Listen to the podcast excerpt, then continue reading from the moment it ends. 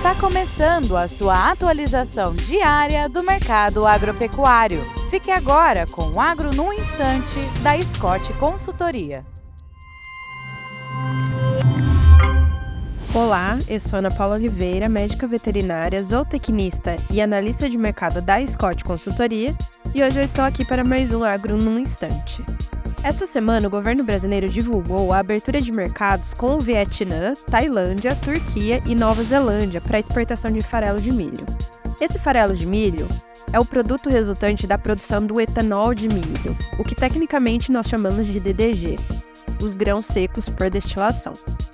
De acordo com a Apex Brasil, a Agência Brasileira de Promoção de Exportações e Investimentos, as projeções para 2031 e 2032 em relação ao etanol de milho brasileiro, irá aumentar sua produção para 10,88 bilhões de litros, o que consequentemente reflete na oferta do DDG. E esse aumento irá para aproximadamente 6,5 milhões de toneladas de DDG. Isso nos mostra um comprometimento do país em fortalecer o agronegócio e ampliar a oferta de insumos para a produção de proteína animal. Isso são resultados dos esforços em conjuntos do Ministério da Agricultura e Pecuária e o Ministério das Relações Exteriores.